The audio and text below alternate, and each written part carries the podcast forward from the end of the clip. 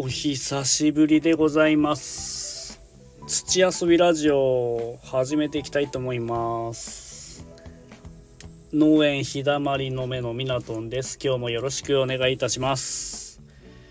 今日はえっ、ー、と8月の27日27日金曜日えー、夕方の5時51分ですね、えー、かなり久々の収録になってるんですけどどんくらいかな？15日ぶりぐらい半月ぶりぐらいですかね、えー、何かとバタバタしておりまして、え農作業もね追われてで雨が降ったりしてね結構ね台風があったり、えゲリラ豪雨があったりえー、その対応に追われたりしたりあと農作業もね結構詰まったりしてるんですよね。えー、8月中は何かと盆明けからまあ盆前も忙しかったんですけど盆明けから も、えー、何かと、えー、月末まで結構ねスケジュールが詰まっておりまして、えー、主にユリの球根ですかねユリの球根の収穫に追われてまして、えー、そこがねどうしてもあの出荷日が設定されているので、えー、そのスケジュール通りに収穫していかないと、えー、詰まっていくというところもありまして、え何気に、まあ、ツイートだったりインスタもねえ更新はしていたんですけどもなかなか収録をする時間がなかったという現状でございました。え、まだまだね9月入ると今度稲刈りが始まってきて、えー、うちの場合はそんな農寒期農繁期の波がそこまでない割に常に年中仕事があるっていうスタイルなので、えー、忙しい月忙しくない月っていうのはないんですけども、えー、常に結構ねバタバタしたりで天気によってえー、忙しかったり忙しくなかったりしたりするので、えー、結構ねここの8月の盆過ぎからはかなりバタバタしております。はい。まあ、時間見つけて、えー、コンスタントに収録していければなというふうに思っております。でですよ。えー、これもね半月ぐらい前に、えー、ツイッターの方でなんか僕駄菓子好きなんですよ。好きというかあまあ子供の頃からま食べてるわけじゃないですかで子供の頃から、まあ、子供の頃はみんな駄菓子は大体みんな好きだったんじゃないのかなというふうに思っててでふとなんかこう地域とか地方で各都道府県によってえー、まあ、人気の駄菓子だったりそこにしか売ってない駄菓子があるじゃないですか。でそれをねちょっとねどうせなら twitter で結構全国のみんなとつながってるんでそこでちょっとまあアンケートじゃないけど、まあ、どんなお菓子があったのかっていうのもすごく気になったので半月ぐらい前にツイートして、えー、僕はこんなお菓子駄菓子が好きだったんですけど皆さんなんか好きだった駄菓子ありますか？みたいな感じでツイートしたところ結構コメントいただいてありがたいことに。まあそれでせっかくなんでこの収録で、えー、皆さんのね好きだったお菓子みたいなものも、えー、お伝えしていきたいなと思っておりましたので、えー、今日ようやく収録をねしようかなと思っていた次第でございます。ちなみに僕はあの梅虎兄弟っていうねかつお梅のカリカリ梅が入ってる当時30円ぐらいだったかなの梅干しがあったんですけどそれはね必ずねこう駄菓子をね100円200円持ってあの駄菓子屋さん買いに行った時に必ずこれは入れるっていうお菓子がねあったんですよね。であの梅虎兄弟って言って、まあ、ウルトラマンのパロディ的なあの可愛いキャラクターがねパッケージになってるんですけどでこれ普段ね3つ3つ入りなんですよ。3つ入りなんですけどたまにね4つ入ってる時あるんですよね。これなんでかなって確か当時気になってて。で4つ入ってる時は梅干し自体がちっちゃいんですね。なんでおそらく多分これ重さで、えー、重量でねこうおそらくパッケージされてるんじゃないのかなっていうところがあって。この4つ入ってた時をは時ほど嬉しかった時なかったですね。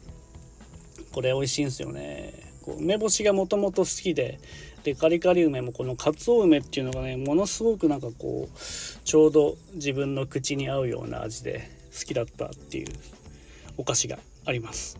でここで、えー、コメントでいただいたねこうお菓子を紹介していきたいと思います。で結構わかんないお菓子もあったんで、えー、それも含めて紹介します。で、えー、これよくね仲良くさせていただいてる方からえー、茶太郎さんっていう方がねいるんですけどその方は梅ミンツで鼻に入れて取れなくなった5歳の悲劇ということで、えー、この梅ミンツ僕もねこれ知ってるような知ってないようなでも聞いたことあるようなあの本当ちょうどねオクラの種ぐらい、えー、伝わりにくいか。どんくらいの大きさなのかな。梅のねこうこれラムネみたいな味なのかな。私なんですけど。これを当時茶太郎さんは鼻に入れてしまったということで。これ結構女性にね人気な女子女子に人気なねお菓子だったらしいんですよね。こういう酸っぱい系のお菓子がコメントでいただきました。それとえー、ミアアットマークのんぺんだらり農家さん。モロッコヨーグルト。これね。これ確かに僕行ってる駄菓子屋さんにもあったりしましたね。これあのアイスのあの木のスプーンのちっちゃいバージョンみたいのがついててで本当にヨーグルトの小さいバージョンなんだけど何て言うんですかね。これホイップ系のヨーグルトなんですよね。普通のヨーグルトじゃなくてちょっとなんか生クリームが入ったようなヨーグルト。で普通のヨーグルトよりもちょっと甘いような感じのヨーグルト。でしたね。これも好きでした。であと、えー、三岡さん。えー、この方も仲良くさせていただいてます。成功エコロジアのね三岡さんが須田子さん太郎が好きでしたっていうことで。これうまいっすよね。もうこれは間違いない。これも僕が選ぶお菓子の中で、えー、必ず入ってたかなと。でこれも10円なんすよね須田子さん。これ10円だから結構何枚か買っちゃうっていう。でこのコメントの中で太郎さんシリーズ。なんとか三太郎。なんとか三太郎っていうのは結構いろいろあったじゃないですか。かば焼きさんだったり焼肉さんだったりのし梅三太郎だったりね、そういう話題も、えー、全部好きですっていうねコメントも頂いております。はい。えー、農場まみさん。このカステラみたいなやつっていうねこれちょっと僕分かんなかったんですけどこう串にねこうカステラみたいなのが4つちっちゃいカステラみたいなのが4つこう刺さってる画像を送ってきてくれたんですけどこれちょっとねどういうのか僕は分かんなくてで新潟の多分ね駄菓子屋さんにはなかったのかな。で茶太郎さんもねそのコメントに参加してくれて花串カステラ女子人気高かったやつっていうことでで広島にはあったということでえー、もしかしたらねこうちょっと西寄りの、えー、西日本あたりの方では売ってたのかもしれないですね。うん、なので、えー、名古屋の方とかねそっちの方も、え、売ってるということでこれねちょっとね美味しそうなんですよ。でもちょっと見つけたことないので、えー、機会があったらえー、ちょっと食べてみたいなと思います。はい次、えー、吉岡夏美さん。拓郎くんちのね吉岡夏美さんが、えー、梅虎兄弟好きですということでで青いバージョンの方が好きっていう。確かね青いバージョンもあったんですけど僕食べたことないんですよねこれ。食べたことないけどなんか見たことあるような気はするんですよ。確かあのあのー、赤くない梅干しだったようなね気がするんですよね。で吉岡夏美さんはわさび太郎わさびのり太郎。これもね人気でしたね。ピリッとねわさびの味がするんですよ。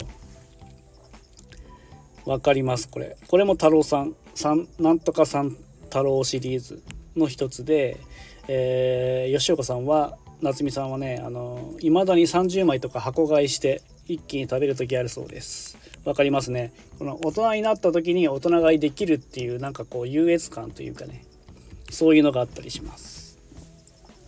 はい、えー、梅地さん、えー、サッカーコーチの梅地さんは、えー、キャベツ太郎の粉。またちょっとね面白いコメントいただいたんですけどキャベツ太郎ねこれも僕大好きですね。でこの大きいバージョンよくねスーパーとか行くと100円ぐらいで売ってるじゃないですか。それもねたまに買ったりしますね。これも止まりません。でなぜ梅地さんは粉って言ったのかちょっとよくわかんないんですけどあのハッピーターンの粉みたいな感覚なんですかね。まあ確かにわからなくもないと。この粉はまあ確かにパウダー。美味しいですね。はい。次まゆさん。これお菓子の名前なんていうのかな？共共振の菓子。さくらんぼ。青りんご。ってやつ。あのこうこれお菓子のタイトルがねさくらんぼとか青りんごなんですけどこの多分絶対みんなね見たことあると思うんですけどこう爪楊枝が入っててで小さいグミ。四角いねちょちっちゃいグミがね、えー、12個入ってるんですね。ワンダース。で爪楊枝でピッてこう刺して食べるっていう。ピンクとねさくらんぼバージョンと青りんごの黄緑バージョン。これねこれ僕もねたまに買ってました。なんかこの爪楊枝で刺して食べる感覚がねすごく好きでしたね。はい次。まいさん。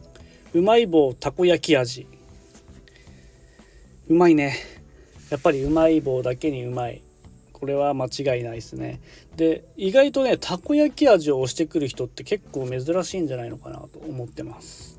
で僕はチーズが一番好きなんですけど確かにたこ焼き味はちょっとね甘いんですよね。なんかソースの甘いような味。であと僕が好きなやつは納豆とかね。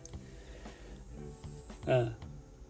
あとなんかなんかね青のりが入ってちょっとねしょっぱい系のやつがあったな。何だったかな。なんかあったんですよね。でコーンポタージュってのもあったんですけどあれは普通のコーンポタージュっていうお菓子を食った方がうまいなっていう。あと意外とチョコ。チョコも好きですね。チョコのうまい棒あったんですよね。ちょっとサイズがちっちゃいですけど。それも好きで。基本的にうまい棒何でもうまいっすね。でこれも10円だからみんな買いやすいし。で10円にしては量がこうボリュームがあるっていうこのサクサクのそれが好きでしたね。うん。舞さんもねこのカリカリの表面に紅生姜青のりの風味っていうこのたこ焼き味そこが好きらしいです。でしかも10円でっていうことで。はい。はい次。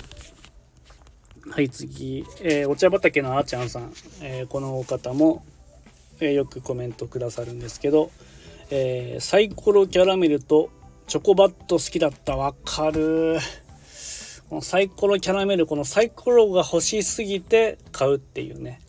でこれ1つのパッケージにサイコロ3つか4つか4つだったかな。ちょっと覚えてないけど入ってるんですよね。